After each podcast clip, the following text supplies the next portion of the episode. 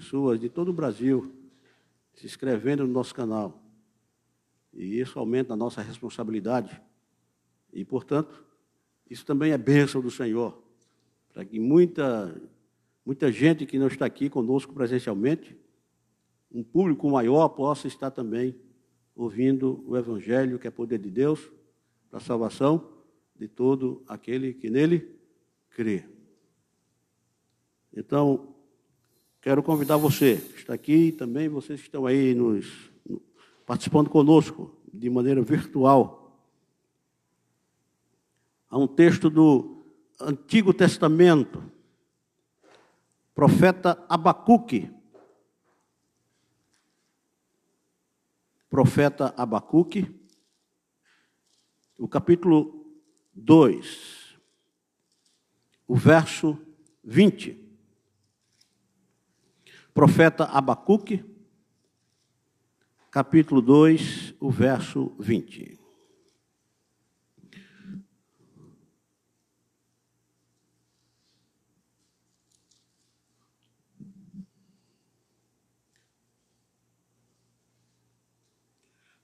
O texto também está projetado aí, para você também possa ler, se assim desejar, através do Data Show. Leia bem fortes, animados, alegres, Palavra do Senhor para nós. Vamos juntos? O Senhor, porém, está no seu santo templo, cale-se diante dele toda a terra. Dá para repetir? O Senhor, porém, está no seu santo templo, cale-se diante dele toda a terra. Eu queria que você não fechasse a Bíblia, mas permanecesse com o texto diante dos seus olhos. Nós vamos expor, meus amados irmãos, algo muito interessante.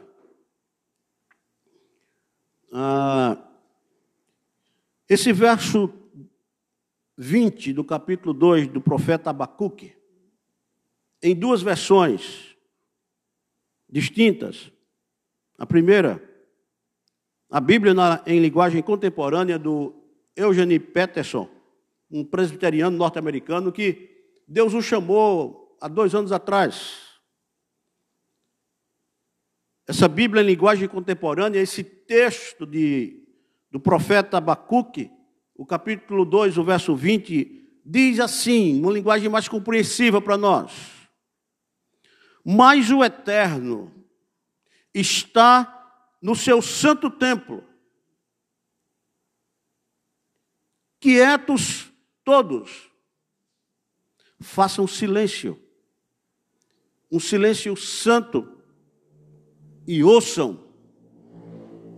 Esse texto também, na versão nova, versão internacional, está dito assim: O Senhor, porém, está em seu santo templo, diante dele. Fique em silêncio toda a terra. Meus amados, Observe uma coisa: viver pela fé é uma aventura emocionante. Eu vou repetir. Viver pela fé é uma aventura emocionante. E por que isso? Raramente aquele que vive pela fé raramente sabe o que vem em seguida. E poucas coisas acabam do jeito que esperamos. Em outras palavras, quem vive pela fé nesse Deus que está aqui, nesse Senhor que está aqui diante de nós, em nós e sobre nós, quem vive na perspectiva dele, vivendo pela fé, é uma aventura emocionante. Porque Deus ele não é repetitivo. Ele não é um Deus que repete as coisas, ou seja, ele não exerce as suas ações de maneira rotineira, não, ele inova, ele surpreende nós. a cada instante, a cada momento, a cada segundo. E fé, meus queridos, não é um ato isolado cometido uma só vez, mas um modo de vida que vai além do ato de fé para incluir a continuidade da fé. Em outras palavras, aquele que tem fé no Senhor, aquele que já foi alcançado por essa graça, esse dom de Deus que Ele nos concede a fé para crermos nele, tem início, meio e fim. Em outras palavras, aquele que tem fé no Senhor começa bem, mas também termina bem. Não é que começa bem e termina mal, não. Porque é um modo de vida que vai além do ato de fé para incluir a continuidade dessa fé no Senhor. A fé no eterno Senhor é o grito da garganta do profeta Abacuque. Se você olhar aí o, o capítulo 1 do profeta Abacuque, Abacuque exerce essa fé no eterno Senhor, numa expressão que nos chama atenção. Ele diz: Até quando, Senhor, clamarei eu e tu não me escutarás? gritar-te-ei violência e não salvarás. O profeta Abacuque também ele diz: Por que me mostras a iniquidade, a impiedade, a perversidade e me fazes ver a opressão? E ele chega e diz também para o Senhor, no seu grito de fé: Por esta causa, Senhor, a lei se afrouxa e a justiça nunca se manifesta por uma razão. Observe, porque o perverso cerca o justo, a justiça é torcida. Esse foi o grito de fé de Abacuque. Quando ele olhou para a sua geração, quando ele viu o que estava acontecendo em sua volta,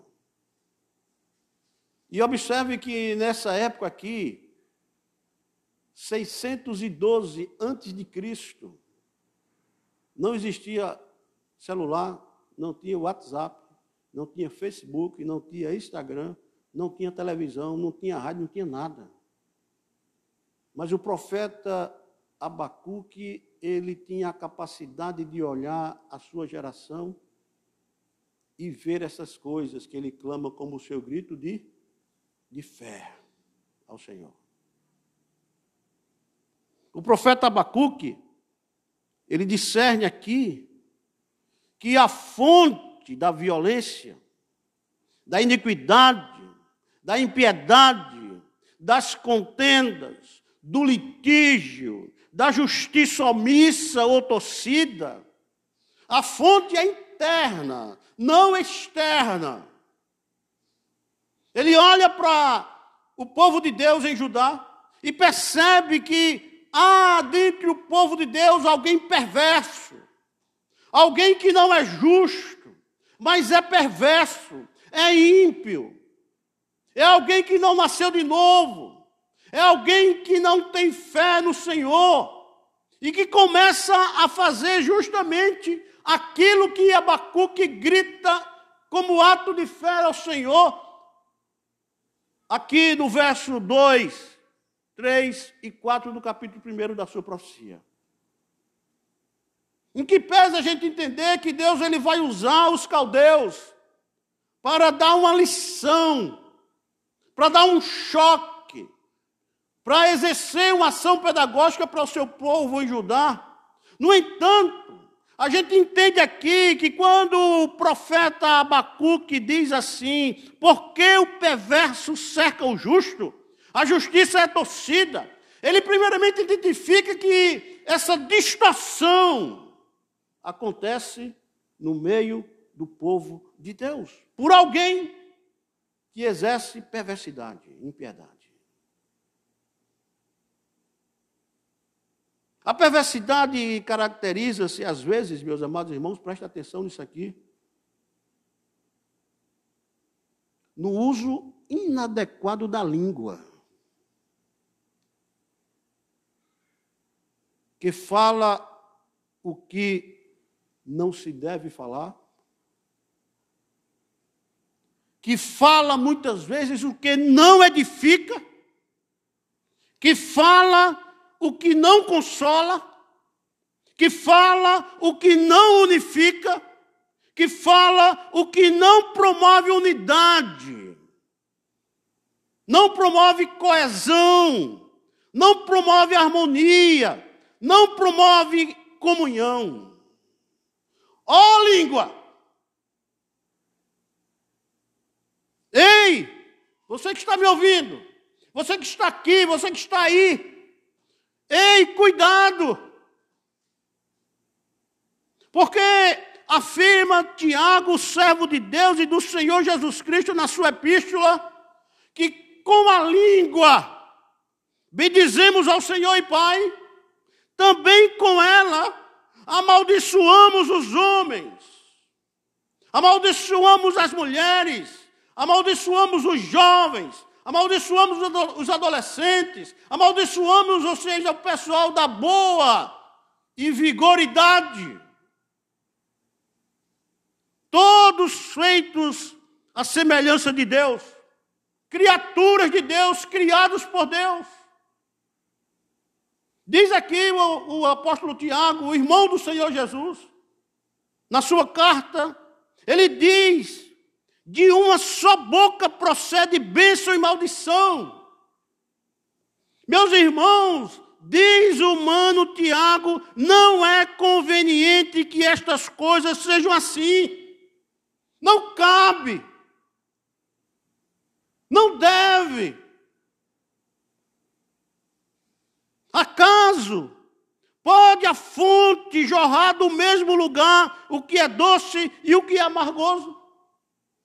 Acaso, meus irmãos, diz o Tiago, pode a figueira produzir azeitonas ou a videira figos? E ele conclui a sua exortação: tampouco fonte de água salgada da água doce. As coisas não se misturam.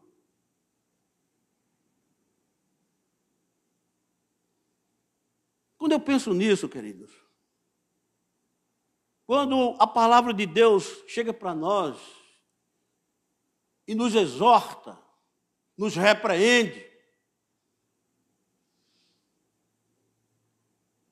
a ação atitudinal do profeta Abacuque, para mim é algo sensacional.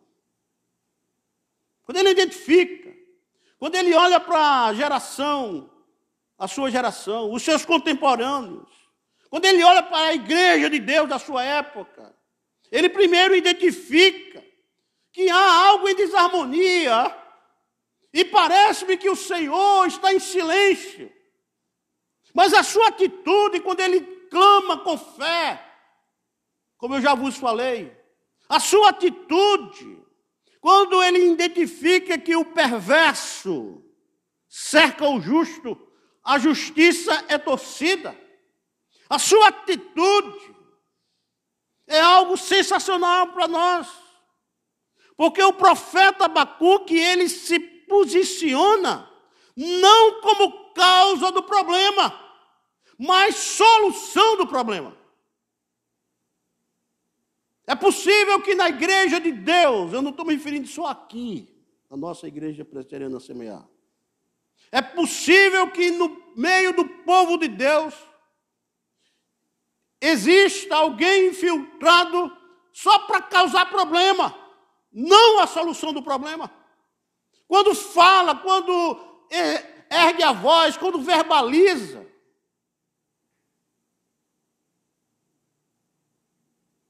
Atitude aqui do profeta Abacuque nesse sentido é individual, não é coletiva. Ele não aguarda alguém ordenar Faça isto. faça assim, faça aquilo outro. Não. Ele, de modo espontâneo, querendo voluntariamente, decide buscar orientação, ele decide buscar direção, ele decide voluntariamente buscar refúgio, fortaleza, buscar resposta assertiva, não no ídolo que nunca esteve, mas no Senhor que sempre está. Louvado seja o nome do Senhor. É por isso que quando você olha os olhos aqui no, no livro do profeta Abacuque, olha aí o verso 1 do capítulo 2. Ação individual de Abacuque. Ele diz: Por-me-ei na minha torre de vigia, colocar-me-ei sobre a fortaleza e vigiarei com um propósito, com algo na mente definido, para ver o que Deus me dirá e que resposta eu terei à minha queixa. Observe, queridos, esse verso 1 do capítulo 2 do profeta Abacuque. Como ele diz, minha torre de vigia, minha queixa, ele não diz a queixa do outro. É dele. E aqui, queridos, eu entendo perfeitamente que torre é sinônimo de lugar elevado. Torre é sinônimo de perceber, de assimilar, de enxergar a história, de vasculhar o horizonte o contexto, a ambiência, e com perseverança aguardar a sinalização da perspectiva daquele que agirá no tempo determinado ou na hora que Deus achar que deve, louvado seja o seu nome. É a partir da torre de vigia, meus amados, que o Senhor ele se torna para Abacuque rocha ele se torna para Abacuque cidadela. Ele se torna para Abacuque o seu libertador. Ele se torna o Deus de Abacuque, o, o rochedo em que ele se refugia, o seu escudo, a sua força, a sua salvação e o seu baluarte. Observe. É a partir da torre de vigia que eu e você precisamos invocar o Senhor. Esse Senhor que é digno de louvor, esse Senhor que é digno de ser louvado, esse Senhor que é digno de ser adorado, e serei salvo dos meus inimigos e você também. É quando a gente vai para a torre de vigia. Porque se você não tiver uma torre de vigia para ir, queridos, você precisa ir. Às vezes, sabe o que, é que acontece conosco? A gente fica murmurando, fica reclamando, fica xingando, fica pensando mal. Sabe por quê? Porque não quer sair do meio da multidão.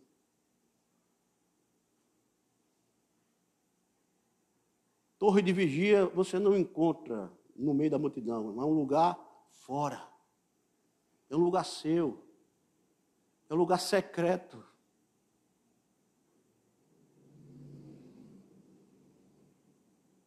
É a partir da torre de vigia que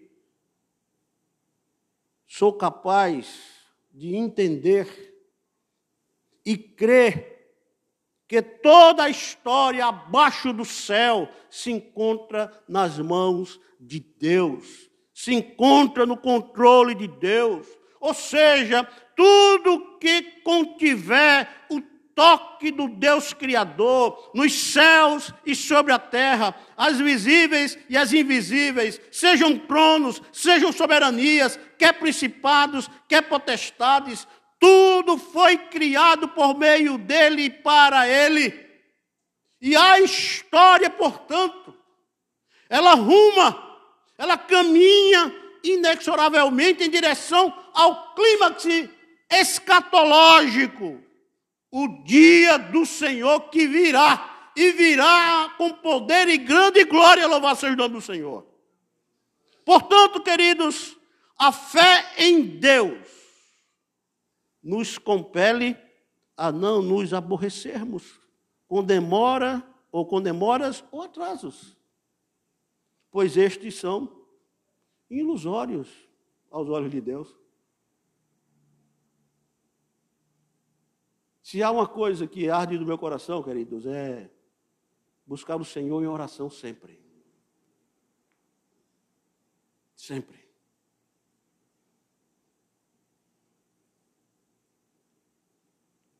E não há aqui aborrecimento, e nem deve haver. Porque o Senhor está demorando a responder, porque o Senhor está demorando a agir. Será que o Senhor não está vendo?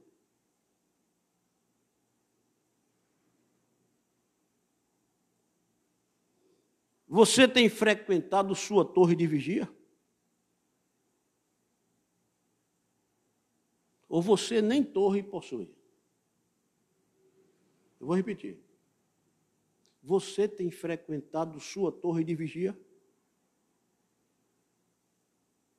Nessa torre de vigia onde você coloca a alma para Deus, onde você abre o coração para Deus, onde você diz para Ele das suas inquietações, onde você diz para ele das suas dúvidas, onde você diz para ele, Senhor, está difícil, onde você diz para ele, Senhor, eu estou passando necessidade. É na torre de vigia que a gente expressa isso. Ou então, pode ser que exista alguém que nem torre tem. Porque não ora. Não dedica um tempo dentro do dia para oração. É um ativismo tão grande, ou seja, embalado pelas cobranças, pelas demandas da vida, que Deus, o Senhor, que está aqui, ele não é invocado por você.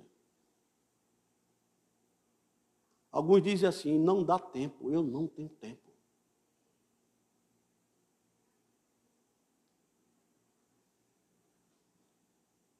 Você pode ler comigo o verso 20 do capítulo 2 de Abacuque, bem fortes.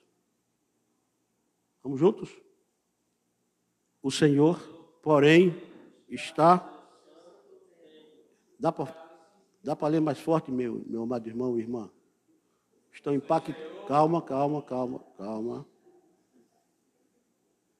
Estão impactados. Eu nem terminei a mensagem ainda. Dá para ler. Uma alegria no coração. Olha aqui uma coisa, eu sei exatamente, não tenho dúvida de que Deus já falou com você. Eu poderia terminar aqui agora. Eu não tenho dúvida que Deus já falou com você. Agora, leia a palavra, leia com entusiasmo, com, entusiasmo, com alegria, com, com força, com vontade. Vamos juntos? O Senhor, porém, está no seu santo templo, cale-se diante dele toda a terra. Esse verso 20 do capítulo 2 de Abacuque é um imperativo divino. É a voz de comando do Senhor para mim e para você. É ordem do Deus eterno. É para mim, é para você. Esse imperativo é oportuno e também atual. E olha que Deus, através do Espírito Santo, inspirou o profeta Abacuque no sétimo século antes de Cristo. Mas ele é atual para nós. Cabe na nossa realidade contemporânea. Cabe no nosso contexto e ambiência existencial histórica. Esse imperativo de Deus aqui nos baliza, nos dá foco, nos dá direção, traz alinhamento à nossa espiritualidade.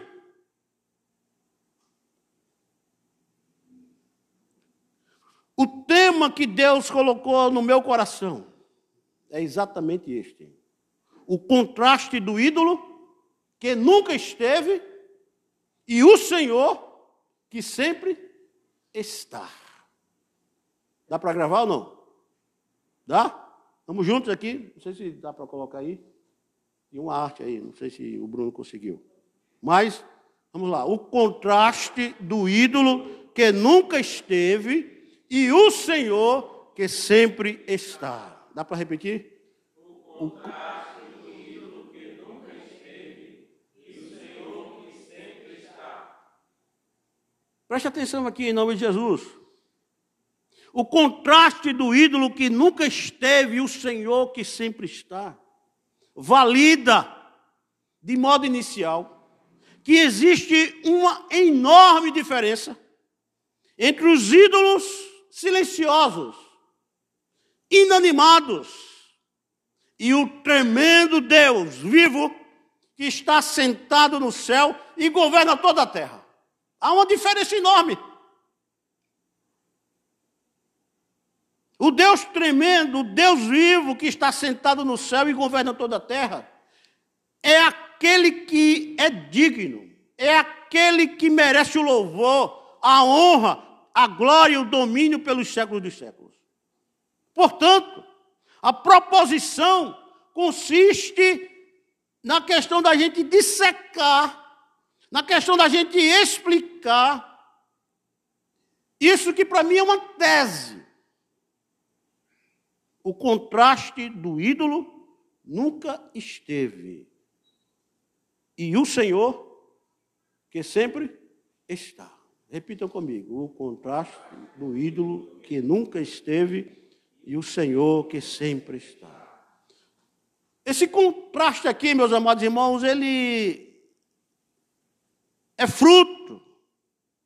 Quando a gente considera o texto bíblico do profeta menor Abacuque, que fora contemporâneo dos profetas Jeremias, Ezequiel, Daniel e Sofonias. Interessante, Abacuque significa, sabe o quê? Aquele que abraça. Às vezes a gente abraça coisas que Deus não aprova. Às vezes a gente abraça ideologias que nos são impostas. O que Abacuque quer nos falar hoje é que a gente deve abraçar não o ídolo, mas abraçar quem? O Senhor que sempre está. Esse nome torna-se apropriado quando o profeta se agarra a Deus, independentemente de sua confissão, acerca dos planos de Deus para o seu povo. Preste atenção.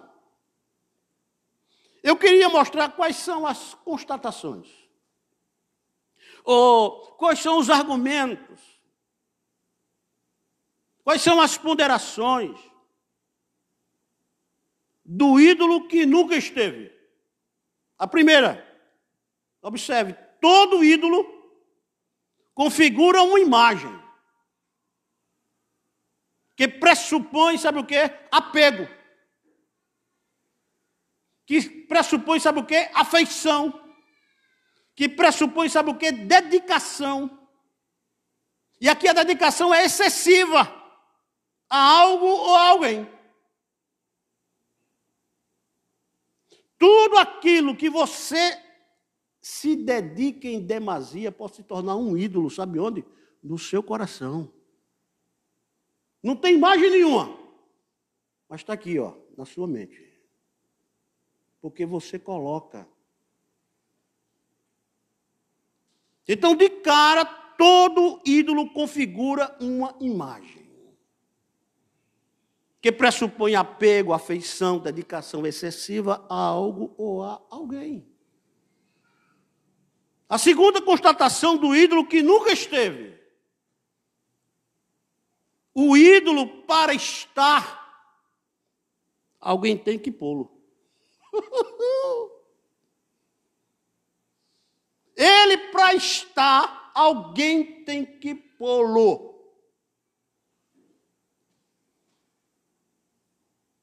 Uma vez que no ídolo não existe força espiritual ou realidade por trás dele. É um ídolo.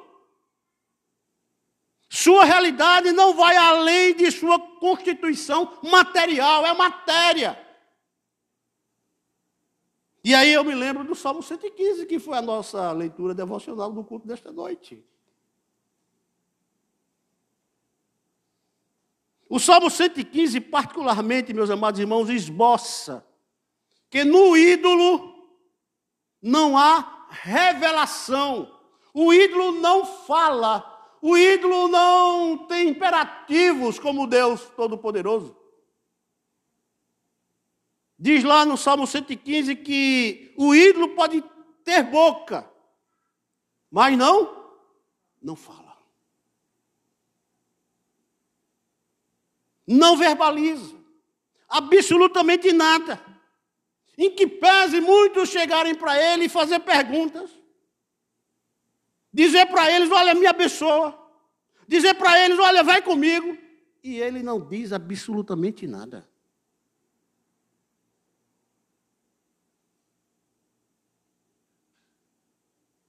Diz o Salmo 115, particularmente esboçando, que no ídolo não há nenhuma supervisão moral. Porque lá no Salmo 115 está dito que tem olhos e não vê. Eu já ouvi de muita gente que diz assim: não, eu vou fazer esse roubo, eu vou fazer isso, eu vou fazer aquilo. Eu sei que estou errado, mas Deus não está Deus não, está olhando para mim. O Salmo 14 diz assim: Diz o insensato no seu coração, não a Deus.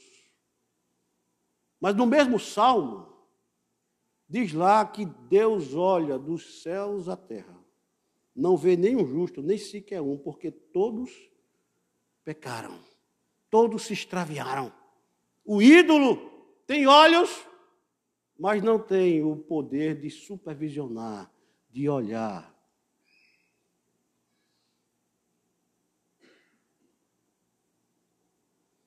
O Salmo 115, particularmente, também esboça que no ídolo não há nenhuma resposta à oração. a prece. Por uma razão simples. Diz que o ídolo tem ouvidos, mas não ouve.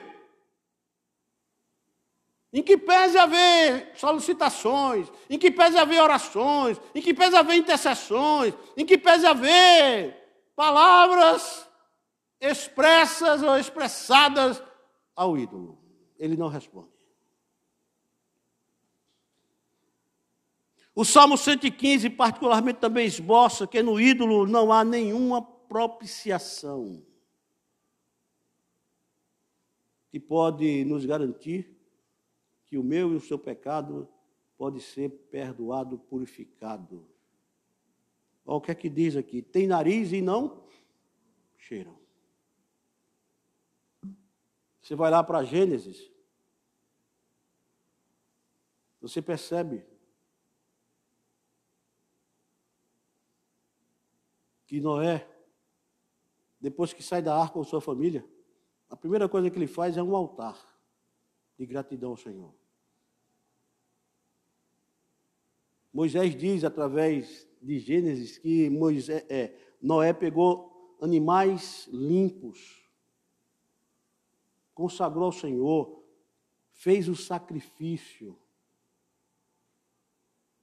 E o cheiro, Deus, ó, foi suave às suas narinas.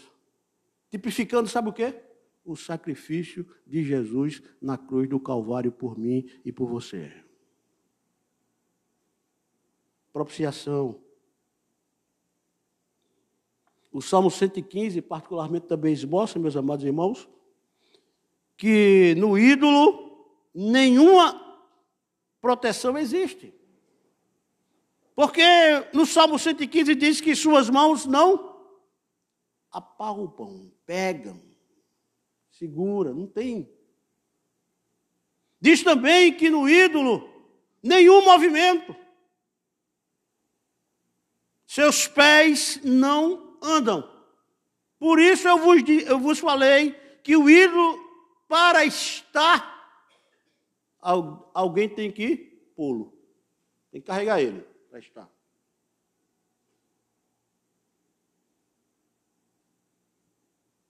E diz mais aqui, o salmista do Salmo 115, que som nenhum lhe sai da, da garganta, se é que tem garganta, não é?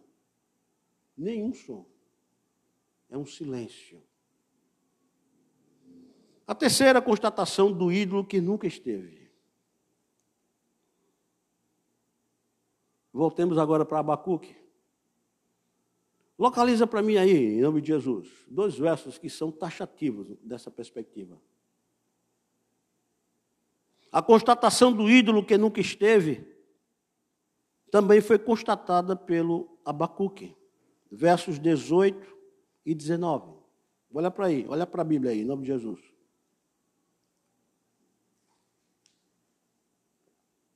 Que texto que aproveita o ídolo, visto que o seu artífice o esculpiu. E a imagem de fundição, mestra de quê? De mentiras, de engano. Para que o artífice confie na obra fazendo ídolos mudos. Observe aqui o verso 19. Ai daquele que diz a madeira. O quê? Acorda. E a pedra muda, desperta. E aí Abacuque chega à conclusão: pode o ídolo ensinar? Não. A resposta é simples. Ele não pode ensinar porque ele não fala. Não há, não há revelação. Não há verbalização. Eis que está coberto de ouro e de prata, mas do seu interior, afirma o profeta Abacuque, não há fôlego nenhum. Ou seja, não há vida.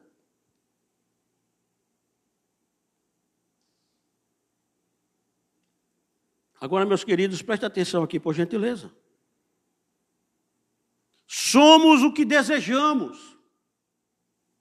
Somos o que amamos. O apego que temos pelas coisas que nos custam a vida configura o que nos define. Eu fico observando, ou seja, quando eu penso essas coisas, na pessoa de Jesus. Quando o intérprete da lei chega para ele e diz: Olha, qual é o primeiro e grande mandamento? A resposta foi simples de Jesus: Amarás o Senhor teu Deus de todo o teu coração, de toda a tua força, de toda a tua mente, alma. E o segundo semelhante a esse é: amarás ao teu próximo como a ti mesmo. Os irmãos percebem que o que Jesus Cristo quer nos dizer hoje aqui é que para dizer amar a Deus,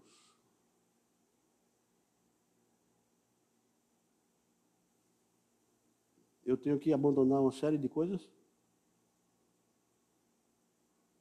Aquele que tem o ídolo mamon não ama a Deus de todo o coração.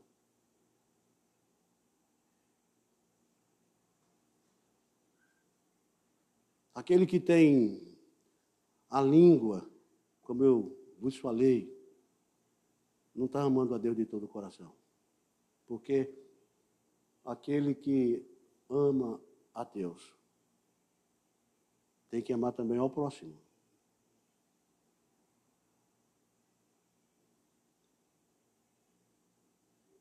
Diante disso, queridos, eu posso vos afirmar que nossa verdadeira identidade aguarda pelo desapego de tudo o que nos deforma. Vou repetir.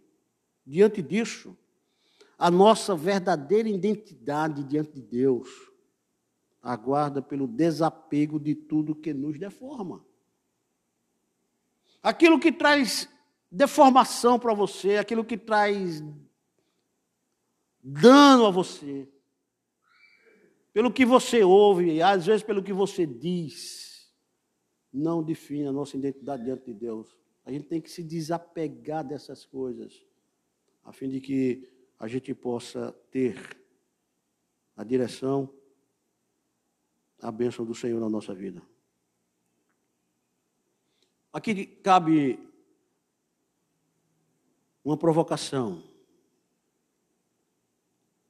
Qual a sua opção diante do contraste do ídolo que nunca esteve e o Senhor que sempre está?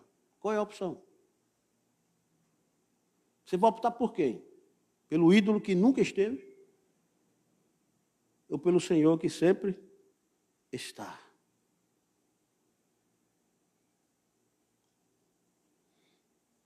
Qual é a tese nossa aqui? Vamos lá? Para se vocês aprenderam e gravaram. O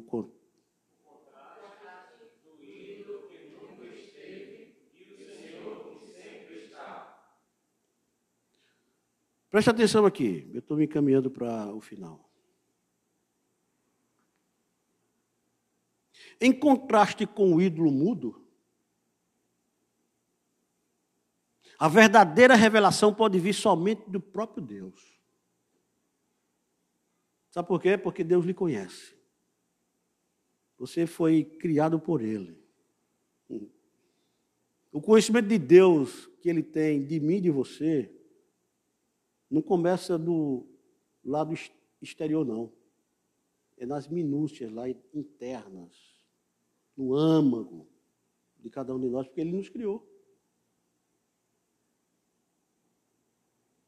Por isso que a verdadeira revelação pode vir somente do próprio Deus, o Senhor eterno.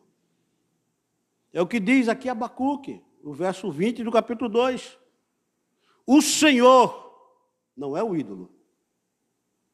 O Senhor, porém, está no seu santo templo. Cale-se diante dele toda a terra. Vamos compreender isso aqui. A primeira coisa que eu quero que você compreenda em nome de Jesus é que o santo templo do Senhor, onde ele está, é o céu. Não é esse templo aqui.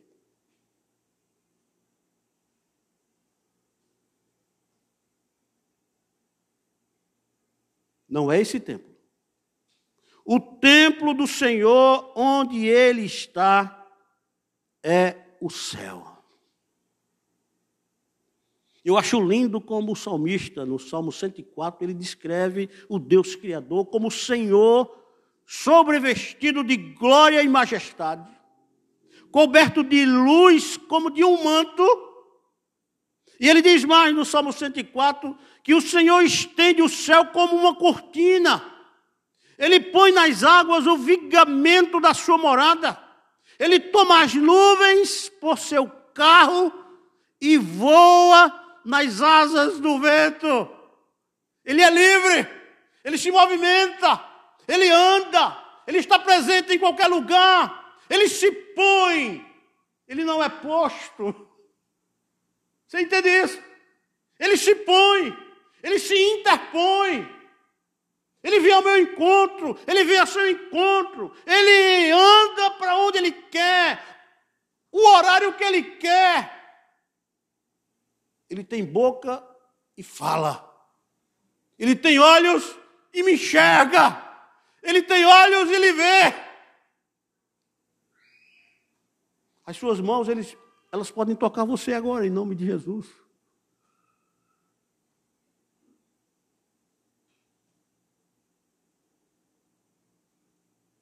E aí você observa que essa descrição do Deus Criador, permeia a mente de Paulo, do apóstolo Paulo. Quando ele escreve na sua primeira carta a Timóteo, lá no final da carta, ele diz que confessa que o Senhor está no seu santo templo e ele é o único que possui imortalidade. Ele que habita em luz inacessível. Ninguém tem acesso a ele. Mas ele nos contempla e nos deu um novo e vivo caminho que é Jesus Cristo para que a gente possa adentrar nos santos dos santos e pedir o seu socorro, a sua presença, a sua bondade, a sua misericórdia, a sua graça. Diz Paulo, a quem homem algum jamais viu, nem é capaz de ver. E ele conclui: a ele honra, poder eterno e está lá escrito na primeira carta de Paulo a Timóteo, no final, Amém.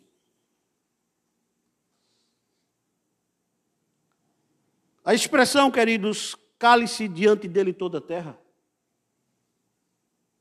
pressupõe que sua presença faz com que todos devem se curvar em silêncio.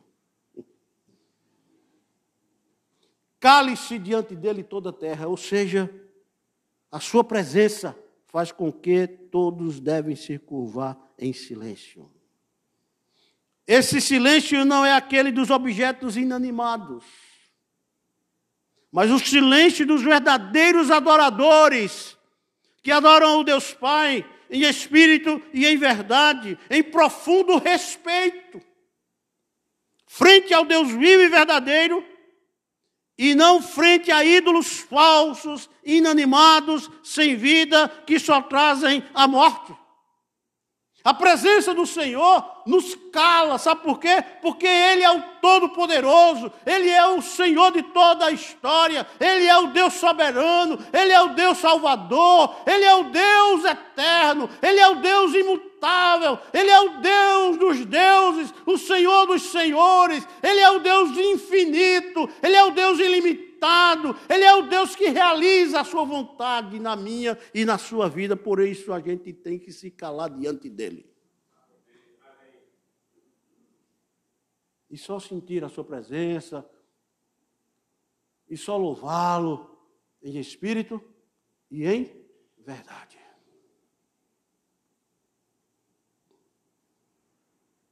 O contraste do ídolo que nunca esteve e o Senhor que sempre está, reverbera na voz do Senhor de toda a terra que nos convida ao seu imperativo. Ei, aquietai-vos e sabei que eu sou Deus, sou exaltado na terra, sou exaltado entre as nações. Ei, aquietai-vos e sabei eu sou Deus. O contraste do ídolo que nunca esteve e o Senhor que sempre está, reverbera na voz do Senhor de toda a terra que nos convida ao seu imperativo. E eu diria aqui que esse imperativo é leve, suave e simples. Vinde a mim, todos vós que estáis cansados e sobrecarregados, e eu vos aliviarei. Tomai sobre vós o meu jugo, aprendei de mim, porque sou manso e humilde de coração.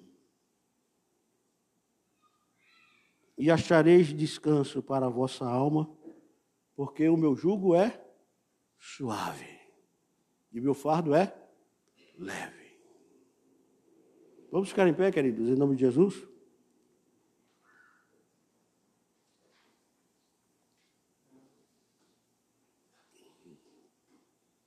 O desejo do meu coração é que você saia desta noite aqui. Você também que está aqui conosco, via.